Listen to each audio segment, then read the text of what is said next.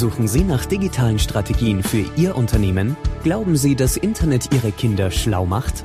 Suchen Sie Rat für die Führung unserer jungen Digitalgeneration? Profcast, der Podcast für den verantwortungsvollen und garantiert erfolgreichen Einsatz von digitalen Medien und ihrer Nutzer. Für Unternehmer, Führungskräfte und Mitarbeiter von Professor Gerald Lemke. Profitieren Sie von seinen Praxiserfahrungen in der digitalen Welt und holen Sie sich wertvolle Tipps aus erster Hand. Und nun viel Spaß mit Ihrem Digitalprofessor, Professor Gerald Lemke.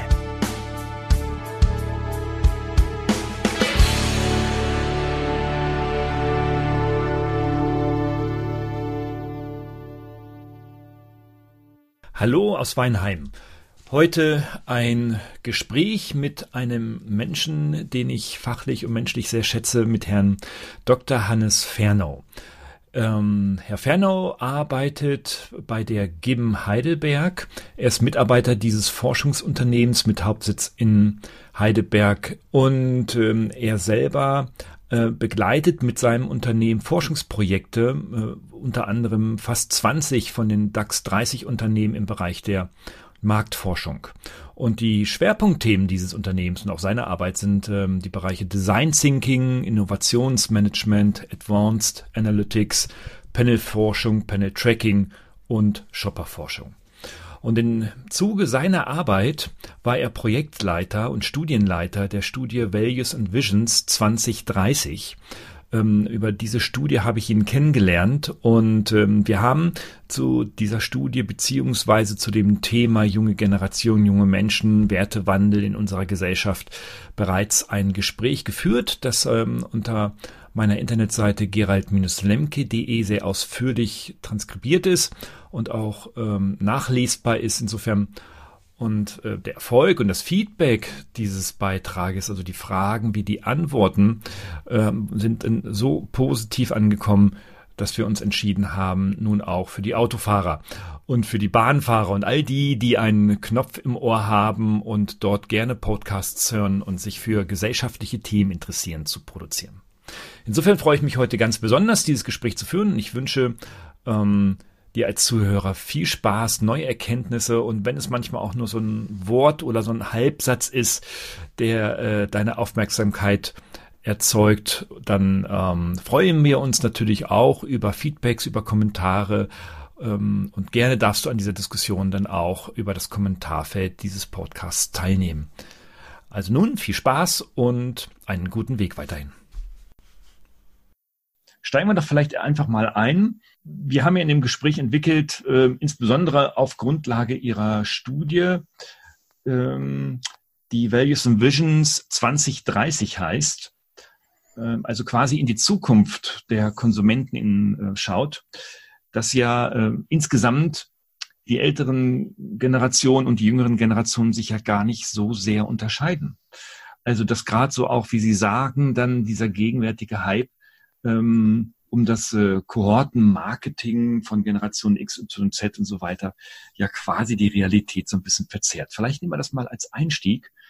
Gibt es tatsächlich keine Unterschiede im Konsum der jungen und der älteren Leuten?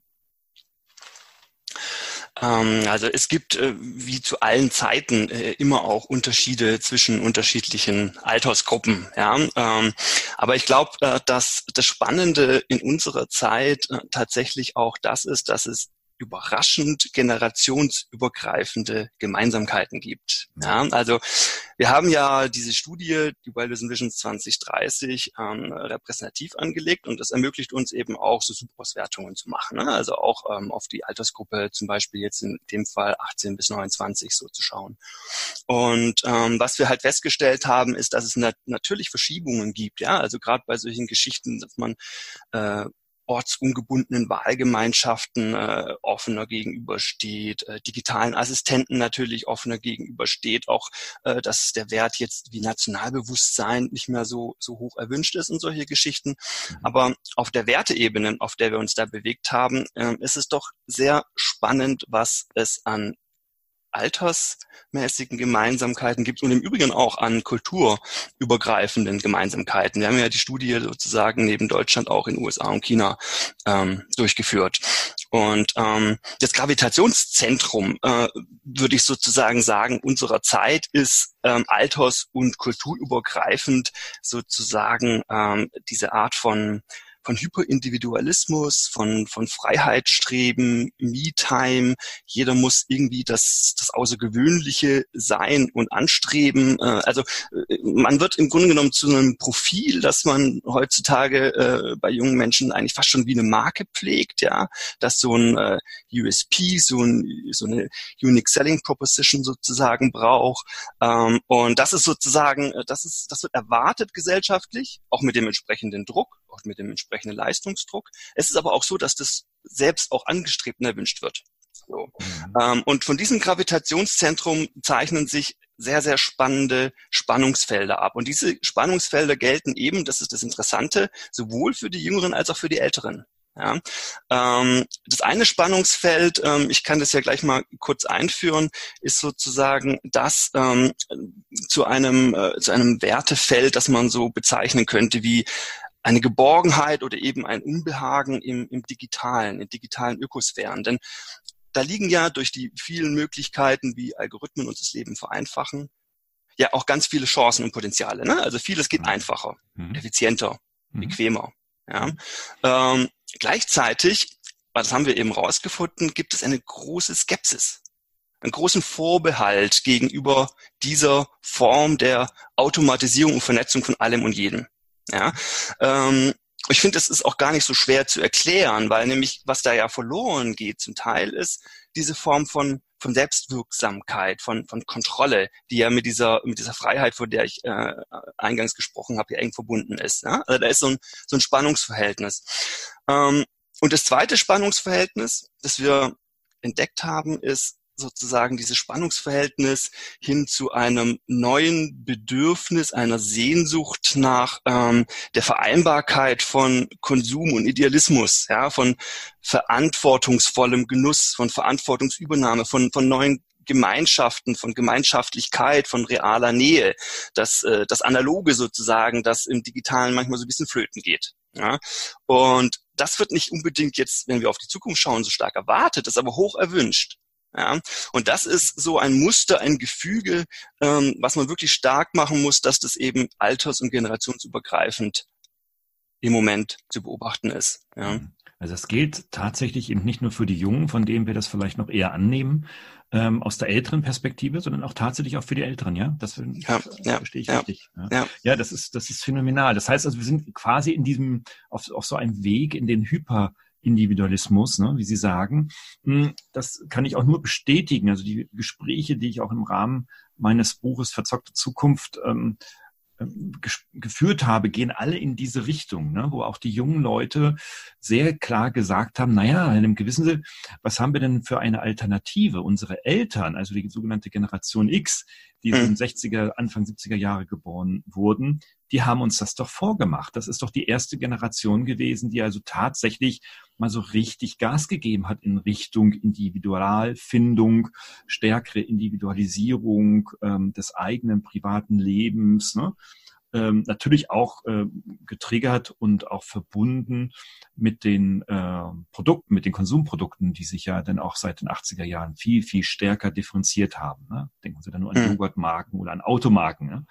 Hm. Ähm, das heißt also, ist es tatsächlich nicht so, dass die jüngeren Leute quasi das Leben der Alten weiterleben, das Leben ihrer Eltern weiterleben, dem sie diese Individualisierung aufgreifen und sagen, so, und jetzt optimieren wir das, gerade eben mit Hilfe des Internets?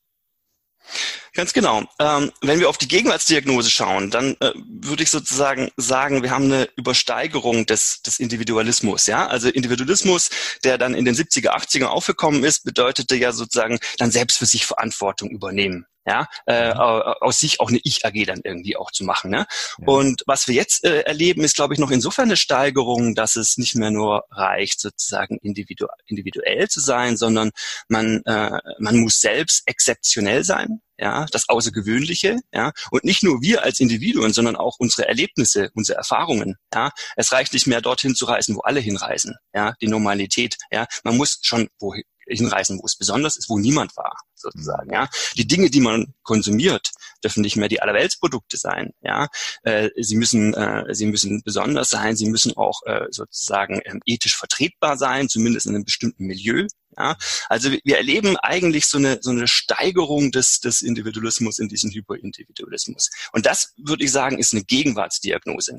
Und wenn wir jetzt einen Schritt sozusagen noch weiter schauen äh, in die nächsten Jahre, dann, dann ist es natürlich ähm, äh, nicht schwer daraus abzuleiten, dass wie alle Trends auch immer Gegentrends haben, genau das ein stärkeres Bedürfnis sozusagen auch nach Gemeinschaft und nach, äh, nach dem anderen hervorrufen wird. Ja, und das erleben wir im Grunde genommen bei diesen, bei dieser äh, großen Bedeutung, die eigentlich die, der Nachhaltigkeitsdiskurs jetzt mehr und mehr bekommt, was wir über die Fridays for Future, Futures Demonstration ja auch erleben. Was da ja auch hintersteckt, ist ja ein Bezug zu, zu dem anderen, die Umwelt, die Natur als das andere die nachfolgenden Generationen als das andere. Das ist, wenn wir dann, wenn wir das ernst nehmen, eigentlich ein Aufbrechen dieses, dieses Individualismus und dieses Ichs, das wir heute so stark erleben. Ja. Hm, hm, hm, also ist das, haben wir jetzt in der Gegenwart tatsächlich so einen, den Start eines Prozesses ähm, des Endes von Individualismus? Also ist jetzt quasi der, der Gipfel erreicht und gehen wir vielleicht in den nächsten Jahren, vielleicht sogar Jahrzehnten wieder stärker in die Gemeinschaft? Also werden wir vom Individuum wieder zum Altruisten? Also überspitzt und polemisch könnte man das so zusammenfassen.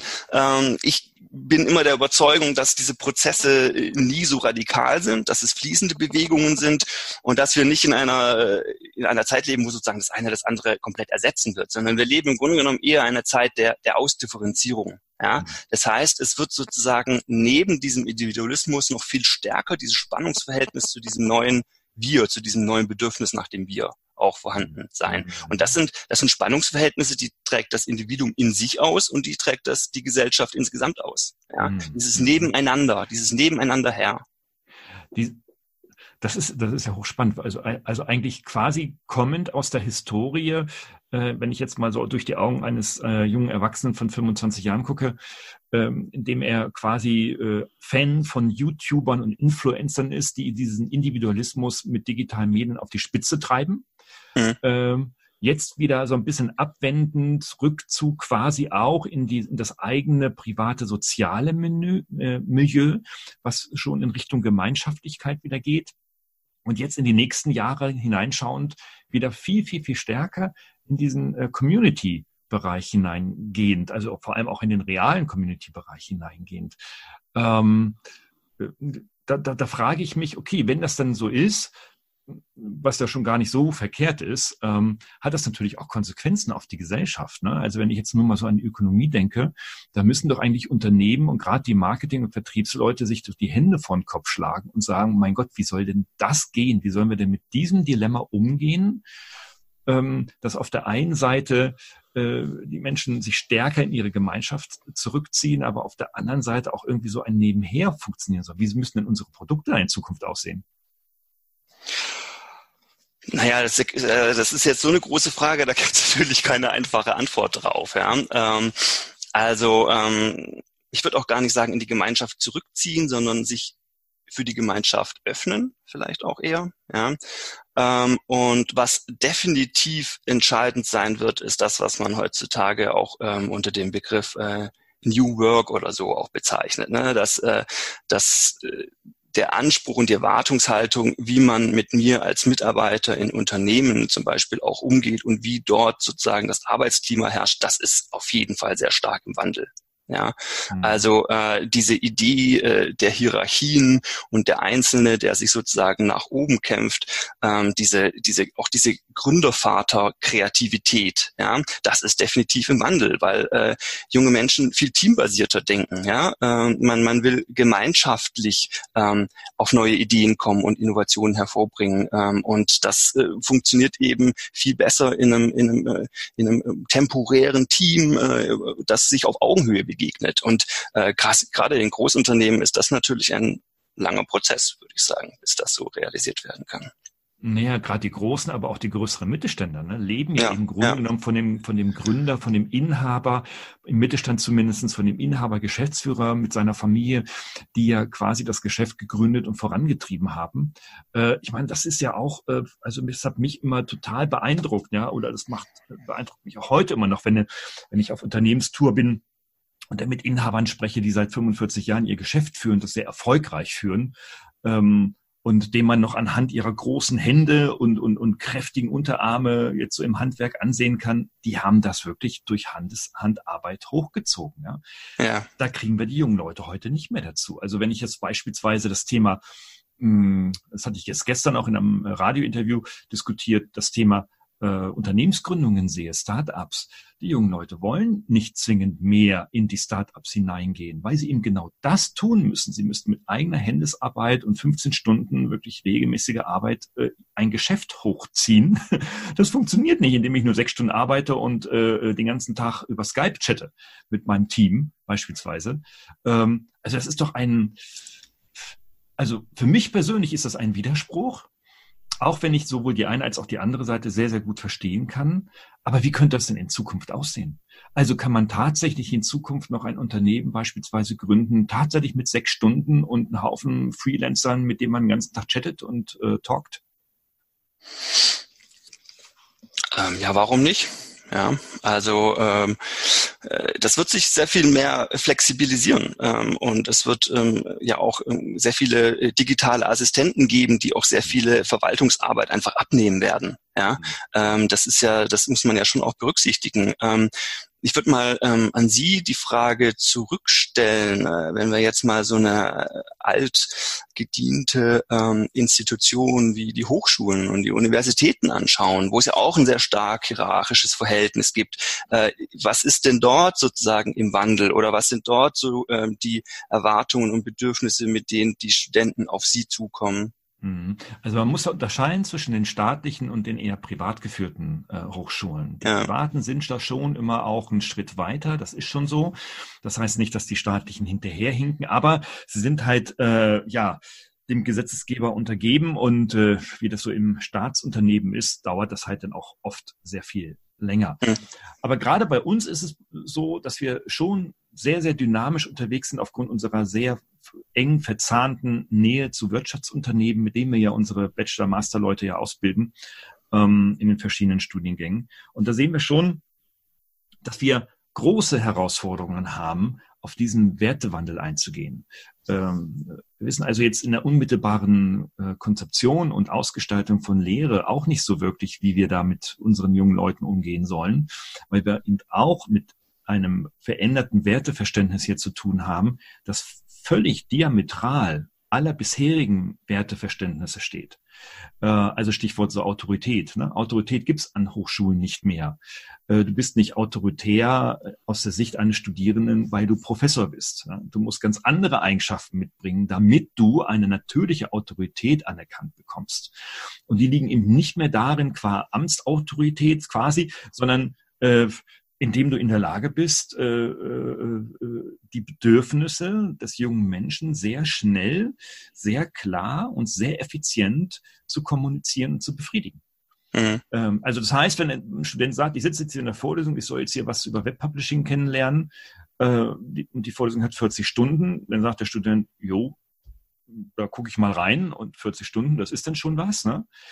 Aber ein guter Dozent, der eine natürliche Autorität hat, ist in der Lage, diesen Stoff innerhalb von 20 Stunden vielleicht rüberzubringen und den Rest dann halt über praktische Beispiele äh, zu vertiefen. Also insbesondere diese, dieser unfassbar steigende äh, Bedarf an Verbindung zwischen Theorie und Praxis verändert die Hochschulen gerade immens.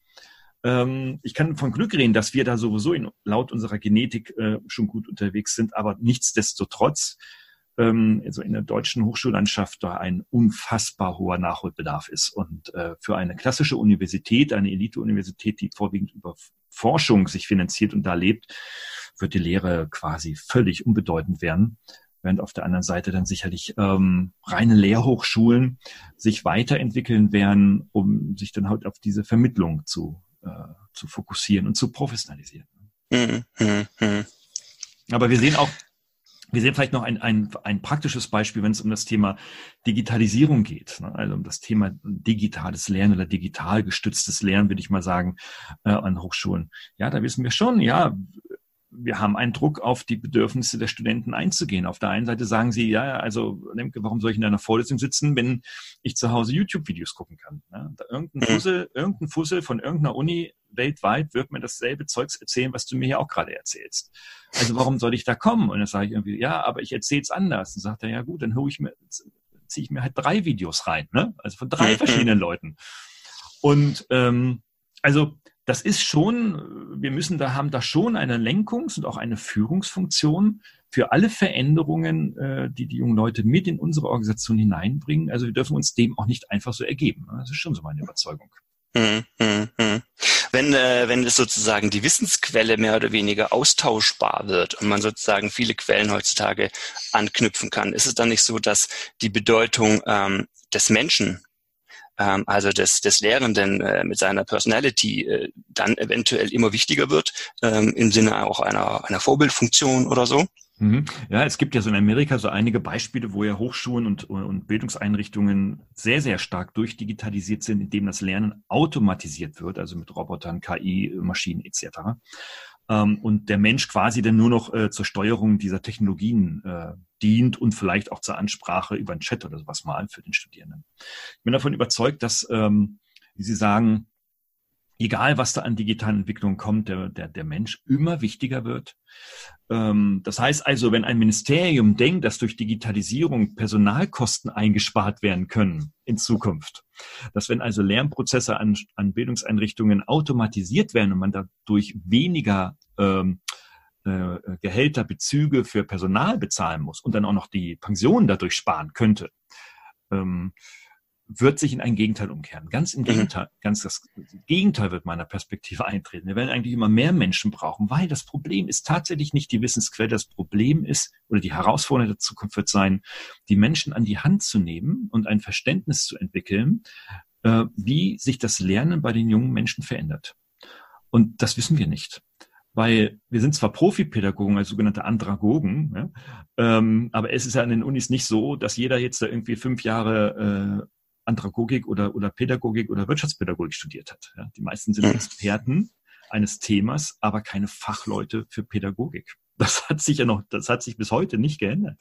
Mhm. Und das ist eine unfassbar große Herausforderung. Also quasi, ja, ich sag mal so, die Rolle des Lehrenden äh, weiterzuentwickeln in einem Mentor, in einem Lernbegleiter, in einem Betreuer, der quasi so, dass die Lernprozesse im Kopf seiner Studierenden versteht und die entsprechend mit seinen verschiedensten Möglichkeiten dann auch triggert und kontrolliert. Das ist die große, große Herausforderung. Das ist nicht trivial. Ne?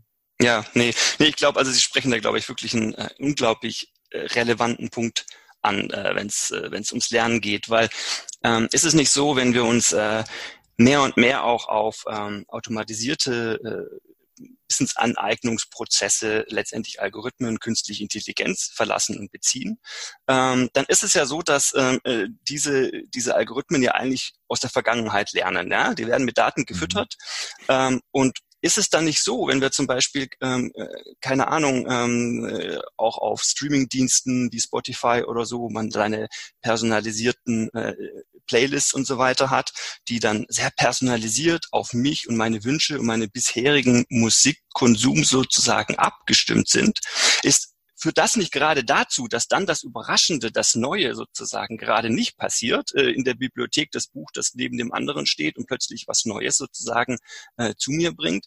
Ähm, und ist nicht eigentlich so, dass dieses Neue, dieses Überraschende, das ist, was eigentlich Lernen äh, triggert und Lernen voranbringt ähm, und letztendlich dadurch uns erst auch frei macht, ja?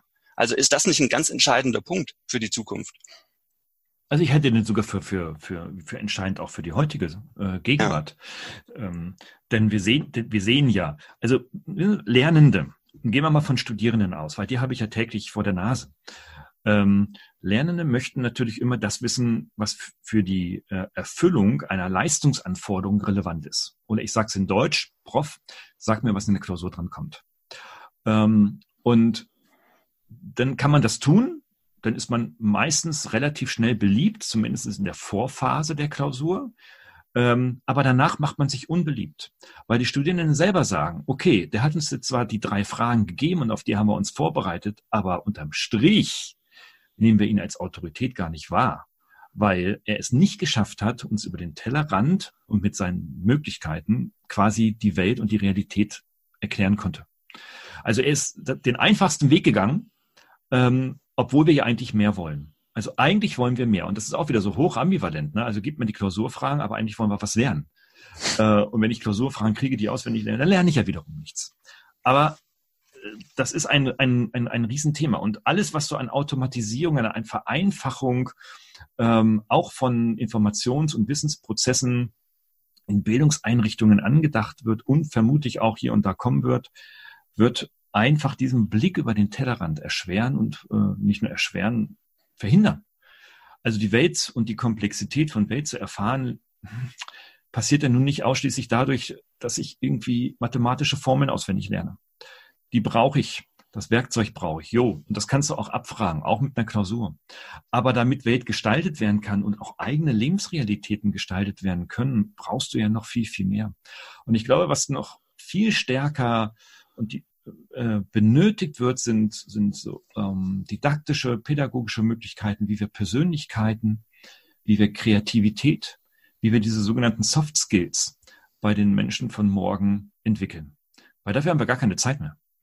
Denn mit Bologna seit 25 Jahren ne, und der Standardisierung im Bachelor, Master und G8 und G9 Abitur und so weiter und so fort, das habe ich ja in meinem Buch da sehr, sehr ausführlich auseinandergenommen und sehr, sehr stark kritisiert haben wir überhaupt keine Zeit, auf diese Fähigkeiten der Zukunft uns äh, überhaupt noch zu engagieren. Das geht gar nicht mehr. Also ich mache es konkret, die Rahmenstudienpläne sind so vollgepackt mit Anforderungen, mit Wissen, mit Informationen, mit äh, der Zukunft, was da auch immer kommen mag, dass du eigentlich nur noch 70, 80 Prozent der Zeit hast, äh, um das zu vermitteln. Und der Rest der Zeit, ja, der ist dann halt mit Prüfungen und Ähnlichem zu verwenden. Ähm, man muss jetzt nicht eine Waldorf-Uni machen oder so etwas, ne? Oder eine Montessori-Geschichte. Äh, ich bin ein großer Fan dieser beiden Einrichtungen. Nichtsdestotrotz, so, so muss man es vielleicht nicht gerade denken. Aber man sollte darüber sehr intensiv nachdenken, wie man äh, das, was dort getan wird, insbesondere in der Persönlichkeitsentwicklung, in unsere klassischen standardisierten Lernprozesse integriert werden kann.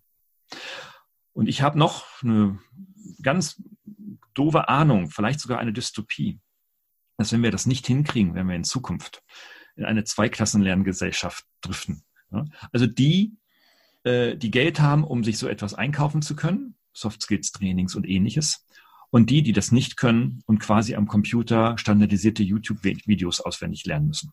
Mit irgendwelchen getriggerten Online-Fragestellungen, die eine KI auswertet. Wir werden also tatsächlich eine ähm, Zwei-Qualitäten-Gesellschaft kriegen von Akademikern. Ja, das ist, das ist wirklich ein sehr spannender Punkt, den Sie ansprechen. Wir haben das äh, in der Studie auch ganz ähnlich ähm, die Megatrend äh, Fragmentierung sozusagen ähm, ähm gefasst, mhm. ähm, ähm, wo wir ganz bewusst vielleicht auch nicht ähm, Pluralisierung oder so ähm, oder Polarisierung ähm, genommen haben als Begriff, sondern tatsächlich eine, eine Aufsplitterung der Gesellschaft in ganz unterschiedliche ähm, Gruppen. Ja? Äh, während man früher immer noch sehr stark von, von so einer vertikalen äh, Spannungen in der Gesellschaft ausging, ja? also ich, äh, sozusagen, wo das Kapital die Bruchlinie war, ne? arm und reich. So mhm. beobachten wir eigentlich heutzutage sehr stark eine, eine Aufsplitterung im, auf der horizontalen Ebene. Ja?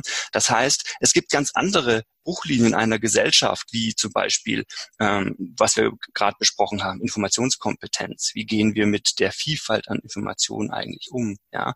Oder auch Wertegemeinschaften, die plötzlich wieder wichtiger werden. Ja, ist man sozusagen der Globalisierung ähm, der Zukunft offen gegenüber eingestellt oder ähm, ist man sozusagen eher äh, sozusagen den, äh, den, den Nationalstaatsgedanken der, der Identität der Vergangenheit eher ähm, ähm, ähm zu, ähm, zugewandt? Das sind plötzlich entscheidende Faktoren, wie sich Subgruppen in einer Gesellschaft ausbilden. Mhm. Und das ist wirklich, das wird sehr, sehr äh, entscheidend sein, glaube ich, für die Zukunft, wie man hier ganz unterschiedliche Spaltungspotenziale in einer Gesellschaft entweder heraufbeschwört oder ähm, eben zu integrieren ähm, oder äh, auszubalancieren versucht. Mhm. Das ist sicherlich eine riesen Herausforderung für Politik, ne? die ja eh schon immer 10, 15 Jahre hinter solchen Entwicklungen oder Ideen hinterherhinkt. Ähm, also ich stelle mir dann so die Frage, hm, wie müssten jetzt so politische Entscheidungen eigentlich stattfinden? Ich habe ich hab darüber lange nachgedacht, als ich da mein Büchlein schrieb und ähm, bin schon beinahe frustriert. Äh, gewesen, also am Rande des äh, Totalfrusts gewesen, weil wenn man sich aktuelle äh, Gesellschaftspolitik, äh, insbesondere Familienpolitik, auch insbesondere die, die Politik, äh, Politik, die sich mit den jungen Menschen beschäftigt, mit den jungen Erwachsenen auch beschäftigt, beobachtet, dann gibt es da zwar schon hier und da Initiativen in verschiedensten Referaten, die aber kein Mensch kennt, die mhm. äh, äh, auch nicht aus einem politischen Diskurs entstanden sind, sondern die so aus einem normativ, ja, beinahe schon pragmatischen Sollzustand formuliert wurden. Also man denkt irgendwie so, hm, für Kinder ist es gut, wenn sie Fußball spielen, also macht man irgendwie mit Steuergeldern ein Fußballprogramm. Äh, ohne äh, zu hinterfragen, wollen die das überhaupt? Und ich glaube, dass einfach Politik an dem, an dem Bedarf und an den individuellen Bedürfnissen von jungen Erwachsenen völlig vorbeigeht. Und wenn wir uns mal so die letzten Wahlen anschauen, ne, also die Europawahl, dann sieht man ja, boah, wie brutal die etablierten Parteien abgestraft wurden und wie immer mehr junge Menschen, also gerade 90 Prozent der jungen Menschen in die Grünen-Partei flüchten, weil man dort etwas vermutet, was die Alten nicht liefern können. Also das auf sie zugehen, das vielleicht Hineinspiegeln von gesellschaftlichen Zukunftsthemen, ne, Ökologie, Fridays for Future, ähm, das äh, auch einfach zuhören, das auch vielleicht mit einem Habitus von einzelnen Personen, aller Habeck und so weiter, vielleicht auch äh, neue, dynamischere, dynamische Leute äh, einfach auch Politik machen können und nehmen nicht nur die grauen Dreiteiler in ihren Anzügen. Also ähm, Politik hat da sicherlich eine, eine große Herausforderung.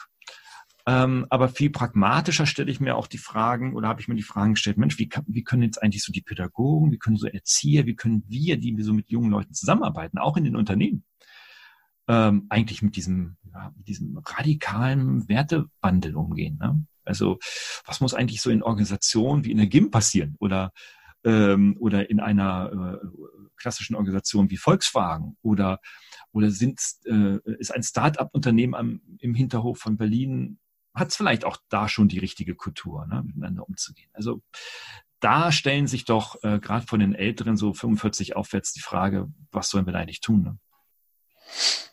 Habt, ihr da, habt, ihr da, habt ihr da in der Studie irgendwelche Erkenntnisse? Ähm, das ist äh, auf jeden Fall ein sehr weites Feld. Äh, was wir sozusagen herausgearbeitet haben, ist sehr stark ähm, die, dieses Bedürfnis nach, ähm, nach angesprochen werden auf, auf Augenhöhe. Ähm, diese, diese, dieses, dieses Mindset von, von, von Partnerschaft, ähm, dass man zusammen an einem Strang zieht und nicht der eine dem anderen sozusagen sagt, folge mir. Ja, also das ist auf jeden Fall ein unglaublich starkes Bedürfnis, ähm, das aber sozusagen gleichzeitig mit so einem Grund Grundphänomen ähm, immer ähm, kontextualisiert werden muss, dass äh, das ja darin besteht, dass, dass ähm, der Einzelne, die Einzelne unglaublich viele Optionen heutzutage hat. Ja, unglaublich viele Optionen hat, ähm, äh, die Jobs anzunehmen. Es ist ja äh, so, dass es jetzt ähm, kein kein Mangel gibt. Ähm, es ist so, dass man äh, sich in unterschiedliche Arten und Weisen entwerfen kann. Man ist ja heutzutage immer auch äh, mehrere Ichs, ja, auf äh, unterschiedlichen äh, Profilen ist man jemand anders als vielleicht im Arbeitskontext oder im Freundeskreis. Ähm, und das führt natürlich in einer gewissen Weise, muss man ja auch ganz ehrlich sagen, zu einer Form von, von Überforderung. Und diese Überforderung hat damit zu tun, dass eine Sache natürlich eventuell verloren geht. Das ist Entscheidungskompetenz. Sich für eines, auf eines auch mal festlegen, was ja immer auch bedeutet, dass man damit anderes ablehnt. Wenn man das eine tut, macht man das andere nicht. Und umso mehr Dinge man nicht tut, umso mehr hat man Angst, dass man eventuell was verpasst. Ja, und das ist schon, glaube ich, äh, ein sehr starkes, ähm, sehr starke Grundstimmung unserer Zeit. Ja, ähm, also kleiner historischer Vergleich vielleicht. Wir hatten ja in der großen ersten industriellen Revolution im 19. Jahrhundert Ende des Jahrhunderts gab es so eine Grundstimmung, die auch in vielen spannenden Büchern festgehalten wurde, äh, die sehr viel mit, äh, mit Nervosität zu tun hatte. Es gab mhm. sehr viele Bücher über Nervosität und Hysterie. Mhm. Ja. Mhm. Ähm, ich glaube, heutzutage ist eine Grundstimmung viel ausschlaggebender. Und das ist sowas wie, ja, muss es eigentlich Angst auch nennen. Ja? Äh, Angst, ein Gefühl, dass einem der Boden unter den Füßen in einer gewissen Weise auch entzogen ist. Ja? Weil ähm, wir, die wir heute leben, sind ja im Grunde genommen mit einer doppelten Enträumlichung konfrontiert. Das ist zum einen die, die Globalisierung natürlich, ja, dass wir in einem globalen Wettbewerb stehen, ja, und wenn jetzt nicht bloß die Unternehmen in einem globalen Wettbewerb stehen, sondern auch wir, wenn das ich eine Marke ist, als Arbeitnehmer, als Startup-Gründer, dann stehen auch wir alle in einem globalen Wettbewerb. Das ist das eine. Und das andere, was eben noch dazu kommt, ist sozusagen die Virtualisierung, die man auch, die auch eine Form von, von Entkopplung von dem Hier und Jetzt natürlich zu verstehen ist. Ne? Also äh, wir äh, sprechen jetzt jetzt in diesem Moment miteinander, befinden uns aber an ganz unterschiedlichen Orten, ja, haben eine komplett andere Umgebung. Äh, wenn wir mit Kollegen in Shanghai ähm, skypen, dann äh, befinden wir uns dann auf unterschiedlichen Seiten des Planeten. Ähm, das sind so Selbstverständlichkeiten, Normalitäten, aber es ist im Grunde genommen vor dem Hintergrund, dass wir nach wie vor keine vollkommenen Cyborgs sind, sondern aus Fleisch und Blut bestehen und mit unseren Füßen auf einem ganz bestimmten Ort stehen, eigentlich hoch ambivalent. Ja? Mhm. Ähm, und, und, und das ist, glaube ich, ein sehr spannendes Phänomen auch unserer Zeit. da bin ich selbst sehr gespannt, äh, wie sich das weiterentwickeln wird. Ja. Mhm. Aber dieses, äh, dieses Grundgefühl der Angst, ich kann das nur bestätigen. Ähm, ich habe das ähm, ähm, deutlich wahrgenommen in den letzten zwei Jahren in meinem Forschungsprozess. Ähm, das ist das herrschende, das ist das herrschende Gefühl. Also wenn du versuchst heute zu erklären, anders nochmal zurück. Wenn Unternehmer ähm, oder un Unternehmensvertreter auf dich zukommen, gerade so die etwas Älteren und sagen, so, Mensch, die Jungen sind eigentlich doof, die sind dämlich, die können ja eigentlich nichts, ne? Ähm, die können nicht Guten Morgen sagen, die haben einfachste Verhaltensregeln nicht, ähm, die haben zwar studiert, aber letztendlich können sie in die Praxis nichts umsetzen und so weiter und so weiter und so weiter. Da gibt eine lange Liste. Ähm, dann, dann kriegt man einen sehr ja, negativen Eindruck über diese jungen Leute. Jetzt arbeite ich aber auf der anderen Seite jeden Tag mit denen und ich nehme zwei Dinge wahr. Das eine ist, erstmal sind sie gar nicht doof. Zweitens können die meisten immer noch Guten Morgen sagen. Äh, äh, und drittens äh, wirst du auch immer noch mit dem Titel angesprochen, also mit dem akademischen Titel angesprochen. Schon interessant. Also so dieser ganze Autoritätsverlust und so weiter mm, und, und, und Werteverlust findet nur bei einer kleineren Gruppe statt. Ne? Also die meisten sind da gut dabei. Ähm, und aber auf der anderen Seite nehme ich einen unfassbar steigenden ja, stark steigenden Druck wahr, den, also ein, der, mit dem Angst einhergeht. Also einen Druck, bestimmte Leistungen zu erbringen und wenn ich sie nicht erbringen kann, warum auch immer das der Fall sein sollte, dann kommt in mir die Angst hoch, die mich wiederum in dem letzten Quäntchen der Leistungserfüllung auch noch behindert. Ähm, also es ist eine Versagensangst vor allem. Es ist eine Angst, ähm, ja eben auch den ne, von Ihnen besprochenen Boden unter den Füßen vielleicht zu verlieren aufgrund von Digitalisierung, Virtualisierung etc. Aber es ist auch vor allem die Angst, das Leben der Eltern nicht fortführen zu können. Wir haben der mit der Generation X, also deren Elterngeneration, ja so viel Vollgas gegeben und so viel materiellen Wohlstand erzeugt. Ähm, wir pampern unsere Kinder, äh, bis denen das Geld aus den Ohren und allen anderen Öffnungen herausquillt in den meisten der Fällen. Wir reden jetzt nicht über die auch Millionen ärmeren Kinder, ne? also die zwei Millionen armen Kinder, die wirklich verarmt sind und die vielen Millionen, die so an der Grenze sind. Die meine ich jetzt nicht, aber die, die große Gesellschaft im weitesten Sinne, wir wissen ja gar nicht mehr, wohin mit unserem Wohlstand. So, äh, äh, äh Nachbarn äh, kaufen sich ein neues Auto und da bestimmt denn der, der Junge, der 15 Jahre alt ist, ob es denn der Q7 oder der Cayenne von Porsche sein soll. Also wir leben in einer vielleicht lebe ich in der falschen Gegend, aber wir leben in einer, Gesell in einer, in einer, in einer Gesellschaft, ähm, die diese Wahlmöglichkeiten hat. Und junge Leute, die jetzt so mit 20, 25 so unterwegs sind, haben wirklich die Angst, das schaffen wir nicht. Wir kriegen das nicht auf eigene Füße. Äh, und wir müssen sowieso viel länger arbeiten und wir kriegen ja sowieso keine Rente und so weiter, die üblichen Generationsängste.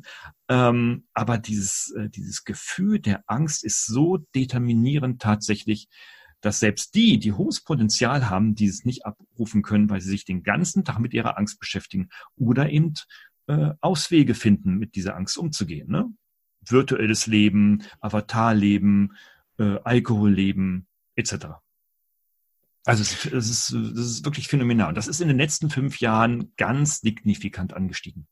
Ja, ja es ist ja, es ist ja wirklich auch komplex. Ne? Also es ist ja nicht bloß diese gesellschaftliche Erwartungsdruck oder auch der Druck der Eltern, äh, diesen äh, erfolgreich zu sein, sondern ähm, äh, die junge Generation bringt ja selbst noch weitere Ansprüche mit. Mhm. Ja, es reicht ja nicht mehr nur ähm, erfolgreich im materiellen Sinne zu sein. Das Ganze muss ja auch noch ethisch korrekt sein.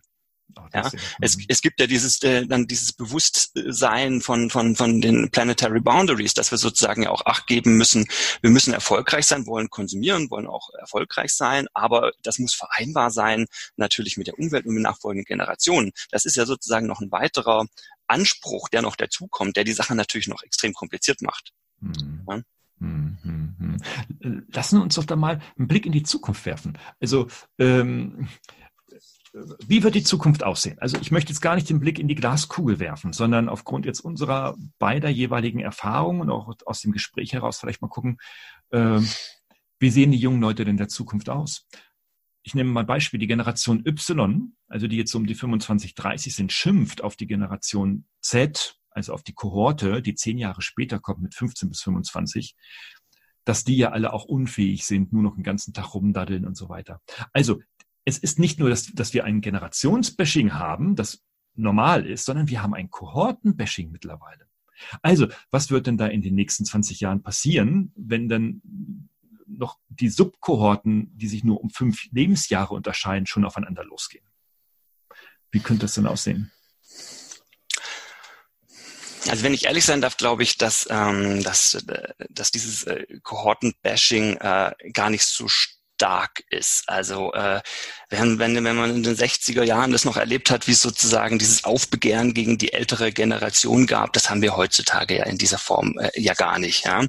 Ähm, und ähm, ich glaube auch, dass ähm, dieses viel, dass dieses viele Reden äh, auch über die unterschiedlichen Kohorten einfach den Blick auch ein bisschen dafür verstellt, dass ähm, Lebensphasen äh, sehr entscheidend sind. Und natürlich bin ich als Teenager noch nicht in der Lage, immer genau zu wissen, wohin ich will. Das war früher meistens ja auch nicht groß anders, ja.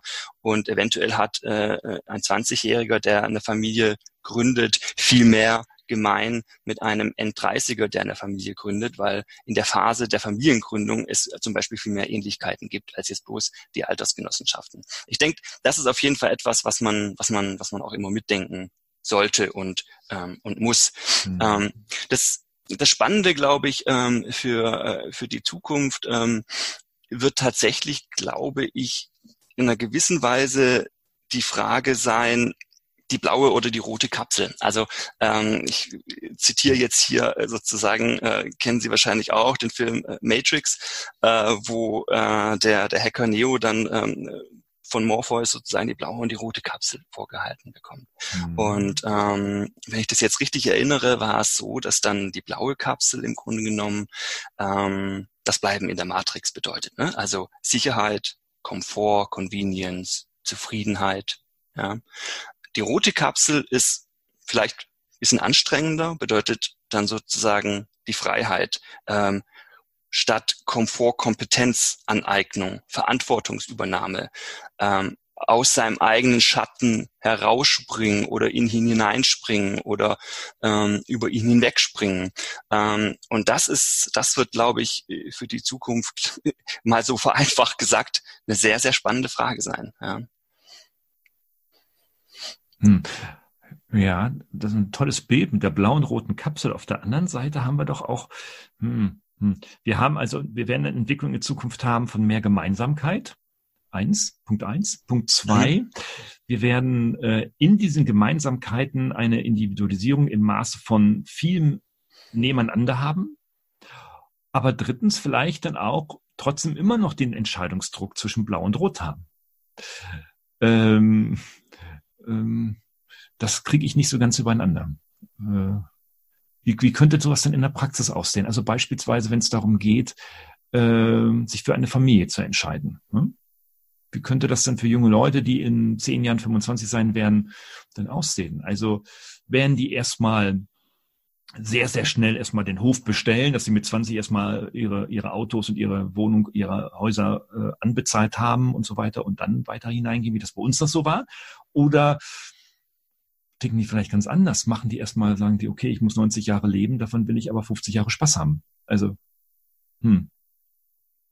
Also diese Vorstellung, dass es so diese klaren Lebensphasen gibt, ähm, äh, Ausbildung, Studium, dann die Arbeit bei einem Unternehmen und, äh, und dann sozusagen äh, die Pension oder, oder, oder die Rente, das ist ja überholt. Ja? Es, ist, äh, es ist ja so, dass sich das äh, viel stärker ausdifferenziert, dass es unterschiedliche Lebensphasen gibt ähm, äh, bei, und das wird auch ganz viel parallel nebenher laufen. Ja, also es, es gibt ja äh, bei einigen sehr stark diese, diese, diese nostalgische Sehnsucht nach, nach klassischer Familie, nach, äh, nach, nach Wohlstand, nach einem, ja, nach so einem Art von Neo-Biedermeier oder so, wo dann ganz früh auch die Familie gegründet wird. Und es gibt auf der anderen Seite aber andere, die sagen, sie möchten jetzt ein Start-up gründen und möchten jetzt irgendwie Karriere machen und die Welt verbessern. Ja, und, ähm, und dann schauen wir mal. Ne? Äh, findet dann irgendwie mit, mit Ende 30 sozusagen die, die, die Familienphase statt. Ich glaube, das ist sehr stark ein, ein Nebeneinander her, eine Ausdifferenzierung, eine, eine Pluralisierung dieser Phänomene geben wird. Hm, hm, hm. Ja, das war bei mir auch so. Ich bin ja auch so ein, so ein sogenannter Spätzünder. Ich habe ja auch erstmal alles Mögliche ausprobiert, bevor ich letztendlich in einen normalen, in Anführungsstrichen normalen ähm, Arbeitsprozess eingetreten bin. Das ist nämlich erst mit ähm, 29 oder mit 30 hat das erst stattgefunden gefunden. Mhm. Gut, ich habe auch eine Ausbildung zum Industriekaufmann gemacht, also da habe ich schon mal drei Jahre mal lochen müssen. Aber äh, das war ja auch alles sehr, sehr spät. Also ich sehe mich eigentlich in diesen jungen Generationen heute schon und in der Zukunft schon sehr wieder, hatte aber immer den Druck, und das ist der Punkt, immer den Druck, oh, ich bin anders als die anderen. Also die, die da so schön linear durchgestartet sind, die vielleicht sogar aus Unternehmerfamilien mit 23 das Unternehmen übernommen haben oder die mit 25 schon irgendwie im, in einem Konzern, irgendwo in einer Stabsabteilung die Füße hochgelegt haben oder, oder, oder. Ne? Ähm, ich fühlte mich immer unter Druck gesetzt, irgendwie so, ich bin anders als die anderen. Wie gehen wir denn in, wenn das so ist, bei mir war es so, wenn es in Zukunft auch so sein wird, äh, bei immer mehr Menschen allerdings, wie kann man denn damit umgehen? Also wie kann man das Bedürfnis nach Sicherheit, nach traditionellem Leben, Routinen, Strukturen, ja, noch gewährleisten in einer Welt, von der man ja schon gar nicht mehr weiß, äh, wie sie aussehen wird? Also die Frage stelle ich mir gerade. Ähm, also um um frech zu sein, würde würd ich jetzt an dem Punkt sagen, es ist in Zukunft gerade anders. Ja, also es ist äh, das, was Sie gerade beschrieben haben, ähm, dass es auf der einen Seite diese diese Normalität gab, äh, diese linearen Lebensläufe, äh, wo man sehr früh dann irgendeine Firma oder so übernommen schon hat, ähm, und dass man ähm, als derjenige, der äh, das eigene, der sein Ding gemacht hat, der das Besondere gemacht hat, noch noch eher so der Außenseiter eher so war. Ja, also dieses äh, der Bohemier, der Künstler oder so, dass ähm, dass wir in einer Zeit leben, in der sich das gerade umkehrt und dass gerade das, äh, das sein Ding machen, das in Lebensphasen denken, dass das eigentlich zur neuen Normalität wird. Ja? Mhm. Ähm, und, ähm, und sich dort zu beweisen, ähm, ähm, das ist, glaube ich, äh, also eher die Frage. Ja? Also sich nicht irgendwie zu rechtfertigen, warum man nicht dieses lineare Leben, leben lebt, sondern ähm, welche vielen Projekte man, man hat, äh, welche Reisen man hat, äh, welche, wie viele Likes man hat, wie viele Follower man hat. Äh, also äh, all diese Dinge, die so nebenher passieren, äh, das ist, glaube ich, das, äh, wo die, die Challenge eher liegt. Mhm. Das ist hochspannend. Also es gibt ja von Udo Lindenberg das schöne Lied Mein Ding. Ne? Das war ja das, das Lied seines, seines äh, äh, ja, seiner zweiten Karriere, muss man schon beinahe sagen. Damit begann sie ja die ältere oder die jüngste Karriere jetzt.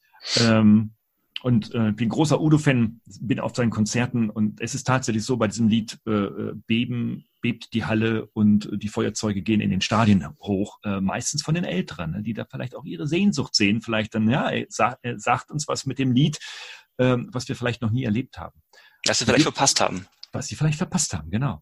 Und die Jungen tatsächlich, die haben diese Chance. Jetzt stellt sich mir wiederum die Frage, hm, äh, finde ich ja toll, äh, jetzt stelle ich mich in eine Vorlesung vor die jungen Leute und sage einfach so, Leute, pass auf, äh, vergesst alles, dieses ganze Konzerngedöns, dieses Sicherheitsgedöns in der öffentlichen Verwaltung und so weiter. Macht doch, lernt doch, lernt doch, wie ihr euer Ding macht. Also, was was, was haben Sie für Ideen? Wie, was kann man Leuten erzählen, die ihr Ding machen sollen oder die lernen sollen, ihr Ding zu finden? Ist das eher so ein Trial and Error, wo man auch erstmal so 20 Jahre durch die Gegend tingelt, so wie ich, um da irgendwo zu landen? Oder kann man sowas überhaupt systematisch vorbereiten? man kann es man kann's nicht vorbereiten und nicht planen. Es ist, es ist kein Projekt. Ähm, ein, ein Projekt denkt man ja immer vom, vom Ende her. Also das Wesen eines Projektes ist, dass es auch vorbei ist und dass man weiß, wohin man will. Ja? Mhm. Ähm, worüber wir gerade reden, ähm, hat ganz andere Herausforderungen. Und das entscheidende Begriff ist, glaube ich, eher auch so etwas wie, wie Unsicherheit, Unsicherheit aushalten. Mhm. Also es nicht wissen, wohin es führt, aber daran glauben, es wird zu was Gutem führen. Hm. Ja, hm. ähm, das braucht ja bereit sein, hm, bereit sein zu scheitern, bereit sein zu scheitern. Ja, hm, hm. ähm, dieses Trial and Error, was Sie gesagt haben, all das kulminiert in diesem Punkt. Ich muss die Komplexität, ich muss die Unsicherheit aushalten können. Hm, das braucht ja ganz viel Selbstvertrauen. Es braucht noch viel mehr. Es braucht vor allem so ein ja sehr äh, starkes Urvertrauen. Ur Urvertrauen, dass die Sache schon gut laufen wird. Und, und das vermisse ich bei den, auch bei den älteren jungen Leuten, also die so um die 25 äh, sind. Äh, Unsicherheit, mit Unsicherheit umgehen, das fällt auch vielen Alten sch schwer, ohne Frage. Aber so dieses Urvertrauen. Es scheint so zu sein, dass wir mit den jungen Erwachsenen äh, so eine Kohorte haben, in denen dieses Urvertrauen nicht oder nicht hinreichend ausgeprägt ist, was ich, äh, was ja extrem schade ist. Ne? Ähm, Gibt es dazu irgendwelche Erkenntnisse, äh, vielleicht aus Ihrer Arbeit heraus?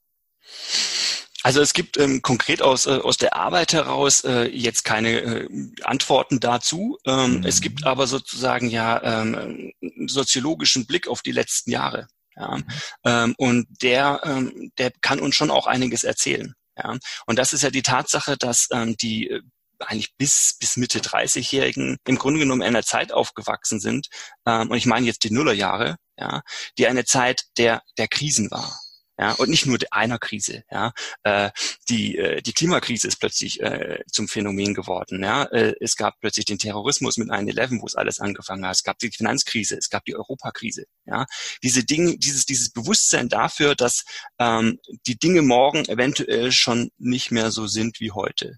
Ja, ähm, dass äh, das Stabile und das Gewohnte ähm, immer auch bald ganz anders sein kann. Ja, ähm, das hat äh, das, was ich worauf ich gerade gezielt habe, war eher so die politische Perspektive. Aber es gibt natürlich die auch auf der Produktebene diese Perspektive. Ja, ähm, früher war ein äh, ein Telefon ein Telefon. Heutzutage, das ist jetzt das einfachste Beispiel, ist es natürlich ein Computer. Genauso ähm, ist es natürlich mit mit eigentlich unserer unserer unserer Kleidung. Also ein Pullover, ein T-Shirt war früher ein Pullover oder ein T-Shirt. Ja, wenn wir jetzt an, an Smart Textiles oder so weiter denken, wo die Kleidungsstücke mit Sensoren ausgestattet werden und und ähm, mit Chips verbunden sind und dann ähm, ich durch das Hochkrempeln des äh, des, äh, des, des Ärmels ähm, äh, meine Frau anrufen kann. Ja, dann dann verschieben sich ja überall Kategorien. Ja, ähm, und ähm, das ist natürlich, das ist definitiv so, da, das kostet jetzt nicht viel Interpretations- und Analysearbeit. Das führt natürlich dazu, dass so ein Urvertrauen, dass die Dinge bleiben, wie sie sind, natürlich nicht mehr vorhanden ist. Und genau aus dem Grund wird es entscheidend sein, wie kann ich mit diesem Bewusstsein, dass die Dinge morgen anders sein können, dass, dass die Dinge unsicher sind, dass ich sie auch nicht mehr mit dem klassischen Risikomanagement im Grunde genommen durchrechnen kann mhm. und, und abgeschlossene Pro-Kontra-Listen schreiben kann und am Ende eine Entscheidung mir ausrechnen kann. Das, das funktioniert einfach heutzutage im Zeitalter von komplexen Systemen nicht mehr. Mhm. Ja? Und, ähm, und ganz ehrlich, also die Art und Weise und die Fähigkeit, die Kompetenz, wie wir damit umgehen, ähm, das, das wird für die Zukunft so entscheidend sein. Deswegen ist das auch eine ganz zentrale ähm, Aufgabe eigentlich auch an, an, an Schulen und an Universitäten, eigentlich das einzuüben in einer gewissen Weise. Mhm. Ja? Und dafür, und das ist eben der Punkt, wo wir wieder auch beim Anfang unseres Gesprächs sind, da sind eben Menschen, echte Menschen ganz entscheidend dafür, die Vorbild mhm. sein können, die einem dieses Vertrauen und dieses Zutrauen vermitteln, ja, weil ähm, ein YouTube-Video oder ein digitaler Assistent, der mir ein Wissen vermittelt, dem ist es vollkommen egal, was ich wie tue. Ja, der wird mir nie auf dieser emotionalen Ebene etwas zutrauen, etwas wünschen. Ja, der wird am Ende einen Score drunter schreiben vielleicht. Ja, es bewerten. Aber er hat nicht diese emotionale Komponente, die nur Menschen in der Lage sind zu geben. Mhm. Ja, absolut, absolut, ja, ja. Also die Schule der Zukunft ist tatsächlich eine, die Vertrauen und Urvertrauen schafft und entwickelt. Ja, aber ich glaube auch, dass wir das heute schon im pädagogischen Prozess also auch schon integrieren können. Ne? Also, da, aber das beginnt natürlich, dass wir unsere Haltung auch verändern müssen. Ne? Also, dass einfach eben wir als Pädagogen eben nicht nur die Wissensvermittler sind und die verlängerten Arme, Arme von politischen Rahmenbedingungen, die jetzt sagen, Kinder, Kleinkinder müssen schon programmieren lernen und wir quasi denen die Programmierung in die Birne hämmern, sondern eigentlich geht's ja um ganz andere Sachen, die die brauchen. Die brauchen ja tatsächlich erstmal diese basalen Fähigkeiten, die wir jetzt an den Beispielen Urvertrauen und Vertrauen äh, gesehen haben, um letztendlich diese Komplexität irgendwie bewältigen zu können. Also vielleicht ist das ja auch wirklich ein Hebel, denke ich gerade laut, hm, äh, mit diesem, mit diesem Angstphänomen heute umzugehen. Das vermutlich ja noch ein paar Jahre währen wird. Ne? Ähm, ja. Ja, und ich bin da, ich bin da eigentlich eigentlich gar nicht so ähm, so dystopisch und eigentlich fast schon optimistisch, weil wenn wir uns mal anschauen, äh, gerade zum Beispiel äh, diese diese Fridays for Future Geschichte, äh, da haben wir ja tatsächlich das Mindset einfach mal machen, einfach mal raus auf die Straße, einfach mal sagen, einfach mal tun, ja. Und mhm. das ist ja eigentlich genau das, was äh, was was relevant ist und relevant sein wird. Ja, ähm, und ähm, da sehe ich ja schon auch einen Wandel, einen Switch in unserer Zeit. Hm. Vielleicht schönes Beispiel noch, äh, Fridays for Future. Wir sehen ja, also wenn ich jetzt beobachte, wie gehen die Jungen damit um und ich spreche mit einigen äh, auch sehr Aktiven in dieser Bewegung äh, auf der einen Seite und auf der anderen Seite beobachte ich aber auch die Alten, wie beispielsweise Politiker aus Regierungen damit umgehen. Ich spreche mit Lehrern und Schulentscheidern darüber. Ähm, da sieht man das doch also unter vier Augen immer mit hoher Skepsis und sagt, was machen die da? ist doch alles totaler Blödsinn. Irgendwie. Ähm, nichtsdestotrotz ist es eine Bewegung, ja, und jede gesellschaftliche Entwicklung begann ja mit Bewegungen. Ähm, ist das so aus Ihrer soziologischen Perspektive tatsächlich so der Kick-off von Bewegungen, die unsere Gesellschaft in den nächsten 20 Jahren verändern könnte? Oder ist es nur eine Erscheinung? Greift ja einen ganz bestimmten Punkt auf, den wir ähm, bei der Digitalisierung vorhin auch gestreift haben. Äh, Digitalisierung bedeutet ja nicht nur, dass, äh, dass man sozusagen jetzt auf Glasscheiben wischt und nicht mehr Blätter wendet. Ähm, die Digitalisierung hat ja sehr, sehr viel mit Vernetzung zu tun. Mhm. Ja, und das, das große Potenzial der Digital Natives ist ja, dass sie wie keine andere Generation je zuvor auf globale Art und Weise vernetzt sind. Ähm, und deswegen ist die Möglichkeit, sich ähm, zu Bewegungen zusammenzufinden, viel, viel einfacher. Das Potenzial ist riesig. Ja, ähm, und das ist natürlich so, dass man in dem Fall nicht mehr auf klassische Institutionen wie, wie Parteien zurückgreift. Die Grünen sind es in Deutschland in gewisser Weise auch ein Auffangbecken so, aber ich denke jetzt eher an äh, so Geschichten wie in Frankreich, wo man äh, mit Macron die Bewegung hat oder wie Fridays for Future. Das sind Bewegungen, wo sich ähm, äh, soziologisch würde man sagen, so autopoetisch äh, die Systeme selbst finden. Ja, mhm. ja. Ähm, und das ist eben deswegen möglich, weil es technisch eine, eine Infrastruktur gibt. Diese Infrastruktur ist angelegt. Ja, und da kann die postmoderne Variante war im Grunde genommen nach, noch die, dass sich, äh, dass sich Flashmobs bildeten. Ja, mhm. das ist mhm. sozusagen die postmoderne Variante.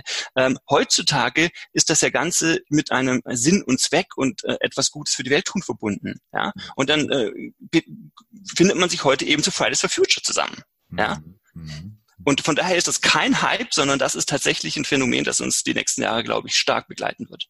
Mhm.